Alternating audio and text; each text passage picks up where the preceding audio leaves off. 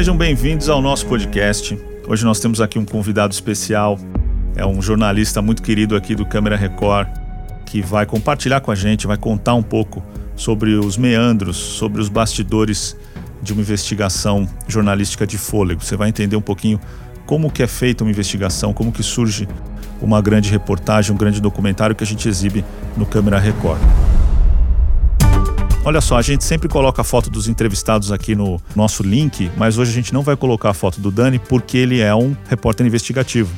Então é fundamental que ele permaneça anônimo, né, Dani? Sim, é importante. Em algumas situações e, e não saibam que ele é um jornalista. Então, em vez da foto da nossa tradicional foto do entrevistado, a gente vai colocar uma outra foto aí bacana da reportagem e, e vai preservar o rosto do Dani. Dani, a gente está falando de, um material muito, muito forte, muito importante que você viu lá é, na região da Amazônia. Como é que surgiu essa história dos barcos clandestinos? Como é que foi isso? Então, a, a navegação, o transporte, que, como é chamado de aquaviário, né, através dos rios, ele é muito importante, principalmente na região norte do país, né, é, os estados do Amazonas, do Pará, do Amapá, Rondônia, enfim, a gente começou a perceber é, é, um número de, de acidentes é, elevado. Então, a partir daí, a gente cruzou dados, a gente buscou junto às instituições. A, foi, esse foi o primeiro passo da investigação: procurar a Marinha, procurar a ANTAC, que é a agência do governo federal para o transporte aquaviário, procurar as capitanias do, dos portos dos esta, nos estados e as agências estaduais de fiscalização e reunir dados, reunir informações ali, a quantidade de acidentes ocorridas. É, a gente traçou aí um, um um prazo de um tempo de 10 anos, quantos acidentes ocorreram nesse período, quantos acidentes com vítimas fatais, é, quais eram as rotas, em quais regiões é, esses acidentes ocorreram, é, para a gente traçar um mapa e entender é, dentro do Brasil.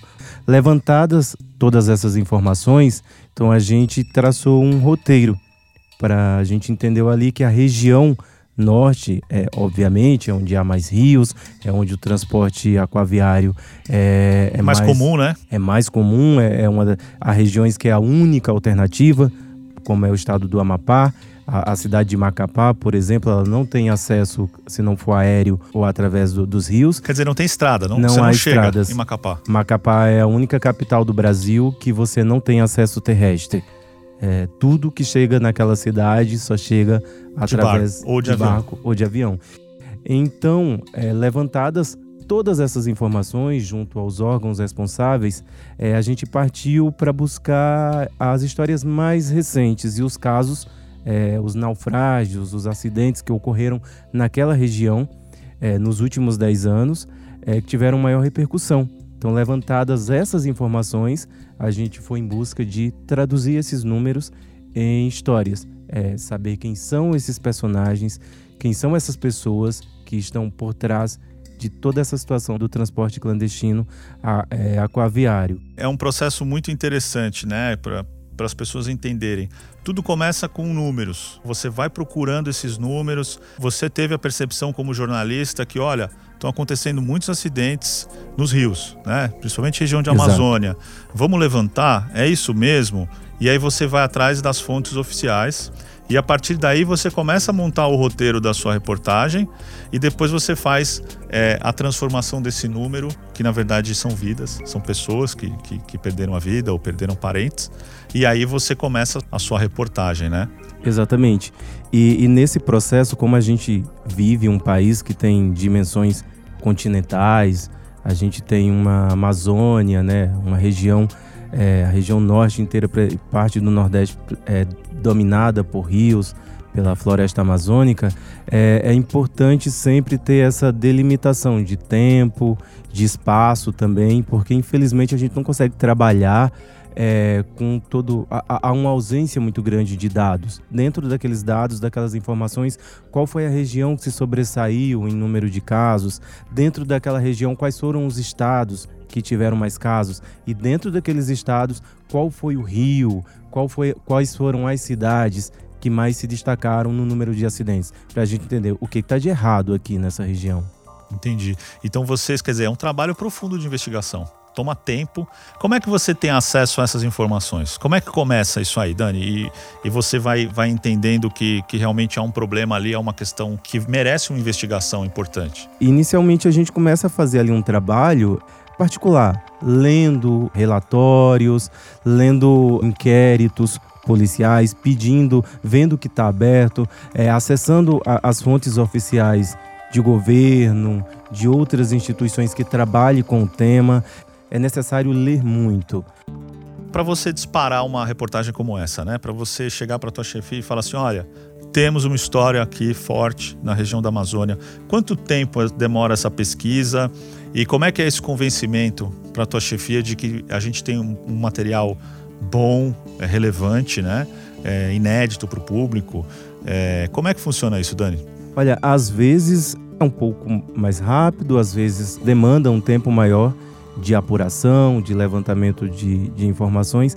Há instituições que demoram muito a responder, é, principalmente quando se tratam de órgãos governamentais, porque eles sempre precisam é, acessar a área técnica. Há uma dificuldade muito grande de levantar esses dados, de levantar essas informações. Então, às vezes isso acontece de uma forma mais rápida, às vezes essas informações chegam com um tempo mais hábil que você consegue trabalhar ali. Só se tem essa segurança quando a gente está com tudo muito amarrado, quando a gente tem a certeza. Isso toma tempo. Né? Isso toma tempo. Isso tudo quando você tem essa certeza que você é, vende, a gente usa esse linguajar, né, para sua chefia.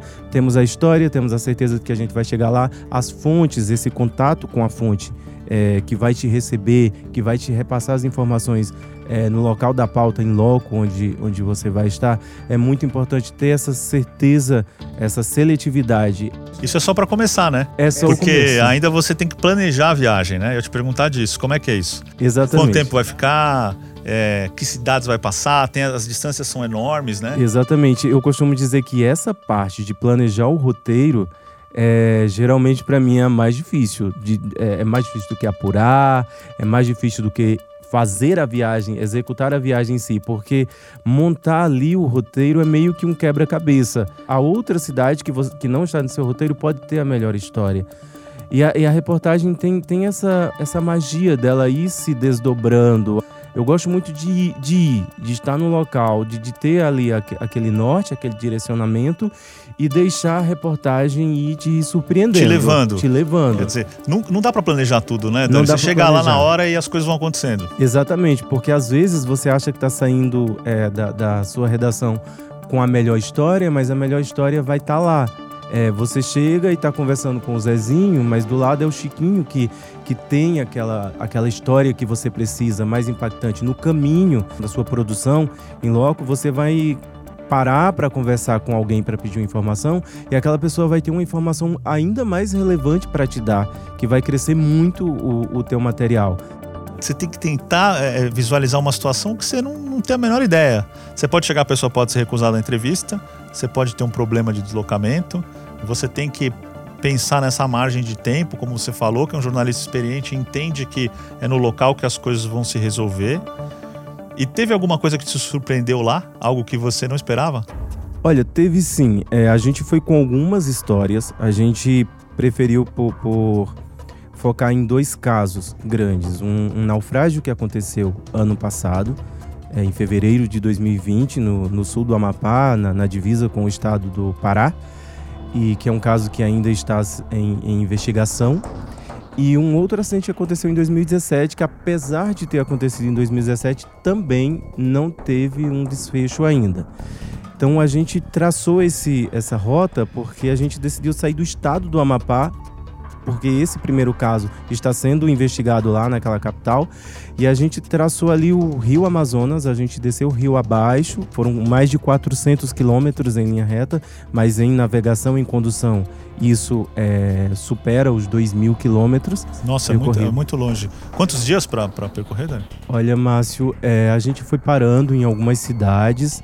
A gente levou um total de 15 dias para concluir o material, mas em navegação, navegando pelos rios Amazonas e Xingu, for, foram sete dias aproximadamente. A gente navegou grande parte dele e a gente navegou as partes mais isoladas do Amazonas também, que, que não tem, assim, a distância de uma cidade para outra é de oito horas de rio, navegando rio. Enfim, a parte mais difícil, o que mais me surpreendeu foram as histórias. A gente já sabia alguns casos que a gente ia abordar, de alguns personagens.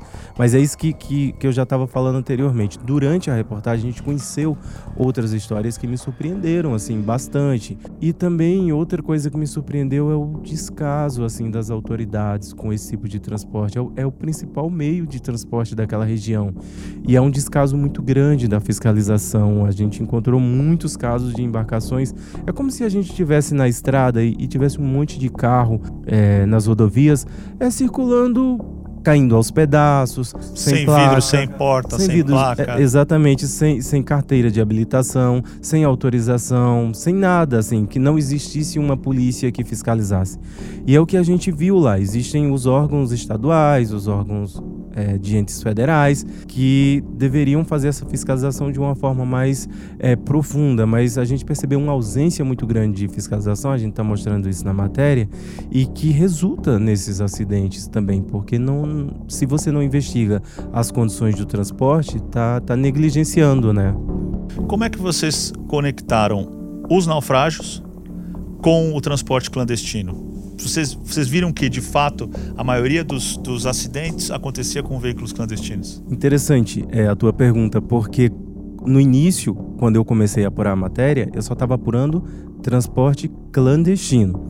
E daí, quando eu me debrucei com os dados que começaram a chegar, quando eu comecei a, a, interpretar aqueles dados, a cruzar com os dados das outras instituições, é sempre interessante no jornalismo investigativo você não trabalhar com uma ou duas ou três fontes. Você tem que trabalhar com o máximo possível e fontes variadas, fontes oficiais, fontes de confiança também, traçar, porque às vezes uma fonte te passa uma informação, não é aquilo ali, você tem que cruzar aquelas informações. Então, quando as informações foram chegando, quando eu fui lendo na internet, é, na internet também buscando ali é, os últimos casos, nos sites dos órgãos, tanto oficiais como não oficiais, é, eu percebi que o problema não era só o transporte clandestino o problema ele é macro, ele é muito maior do que isso. Existem as, as embarcações, os navios que são regulares, que têm autorização para fazer o transporte, mas eles transportam em rotas clandestinas.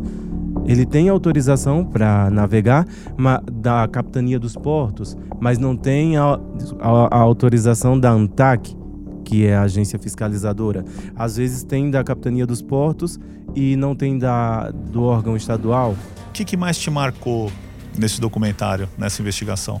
O, o descaso é, com as vítimas, né, porque são pessoas que infelizmente dependem é, exclusivamente desse tipo de, de, de embarcação, é, desse tipo de transporte, há cidades que são isoladas. Não há como sair dali de jeito nenhum se não for em um barco, se não for em um navio. Então, existem pessoas que sofreram trauma, tem famílias inteiras. É, a gente conversou com pessoas que perderam a, a, a família inteira: o pai, o irmão, o filho, a filha, o genro, a nora. Famílias inteiras que, que morreram nesses naufrágios. E essas pessoas, mesmo traumatizadas, elas não têm outra alternativa. Ah, elas precisam de, de buscar atendimento médico numa cidade maior, num centro regional maior, elas precisam pegar a embarcação. E Outra coisa que me chocou muito é que, mesmo com tantos acidentes, com tantas mortes, há uma demora muito grande assim da justiça. As, não há leis, as leis são brandas na navegação, pelo que eu vi. Tudo muito antigo, é tudo muito arcaico, é difícil. Por isso que é difícil fazer um trabalho investigativo em cima disso, porque é uma ausência de números, de dados, de informações. É o acidente, a gente está mostrando um acidente que aconteceu ano passado que ainda está em fase de inquérito policial. Aí o outro acidente que aconteceu em 2017 que saiu da fase de inquérito policial, mas está em fase de, de processual ainda. É um processo lento, difícil, né? No, no, transporte terrestre, a gente vê que há um, um, um, trabalho mais intenso nesse sentido de se fiscalizar, um trabalho policial também mais intenso. Até no transporte aéreo eu percebo que é muito mais seguro, mas no, no transporte aquaviário eu percebi que há, há uma negligência. Dani, para a gente encerrar, você acha que essa situação vai mudar depois da reportagem? Olha, Márcio, a gente sempre espera, né? Quando a gente faz um trabalho assim, é, eu acho que o jornalismo tem esse papel de transformar, de mudar a realidade, de, de dar voz a quem precisa. A gente foi lá, a gente deu voz, a gente ouviu pessoas nos lugares mais isolados do país, nas cidades, pessoas que achavam que, que nunca seriam ouvidas, né? A gente procurou, a gente questionou, a gente está mostrando ali todos esses atores envolvidos que a gente pretendia desde o começo, a gente tem na reportagem. Mas eu acho que, é, dada a situação, o momento em que a gente vive, da pandemia, em que todo mundo alega que está difícil de fazer as coisas porque a prioridade é a pandemia, eu acho que não vai chamar a atenção, vai repercutir mas eu acho que no, num primeiro momento é, é muito difícil também é, é, para as instituições é, atuarem naquela região. A gente percebeu isso, a gente há essa ausência de fiscalização, porque quando a gente fala de Amazônia, a gente está falando de uma coisa muito gigante, né? São muitos rios, são rios muito extensos, então é difícil de você nesse momento. São, é um trabalho que, que leva anos com certeza assim, vai haver uma mobilização, vai chamar atenção, pouco pouco tem sido divulgado sobre isso, vai chamar atenção, claro, mas a gente espera, sim, a gente tem confiança de que as coisas melhorem, porque tem muita gente que sofre com aquela realidade. Vamos torcer para isso melhorar, né, Dani? Parabéns pelo teu trabalho, trabalho da equipe. É um jornalismo importante, investigativo, sabe? É um, é um trabalho assim minucioso e que o Câmera Record tem a sorte de contar com você e com, e com a equipe. Obrigado aí pela tua participação no podcast. Muito obrigado, Márcio. Espero voltar aqui outras vezes para colaborar com o trabalho de vocês. Já tá, já tá feito o convite, vai voltar outras vezes sim. Bom, gente, essa foi a nossa edição do podcast do Câmera Record. Muito obrigado e até a semana que vem.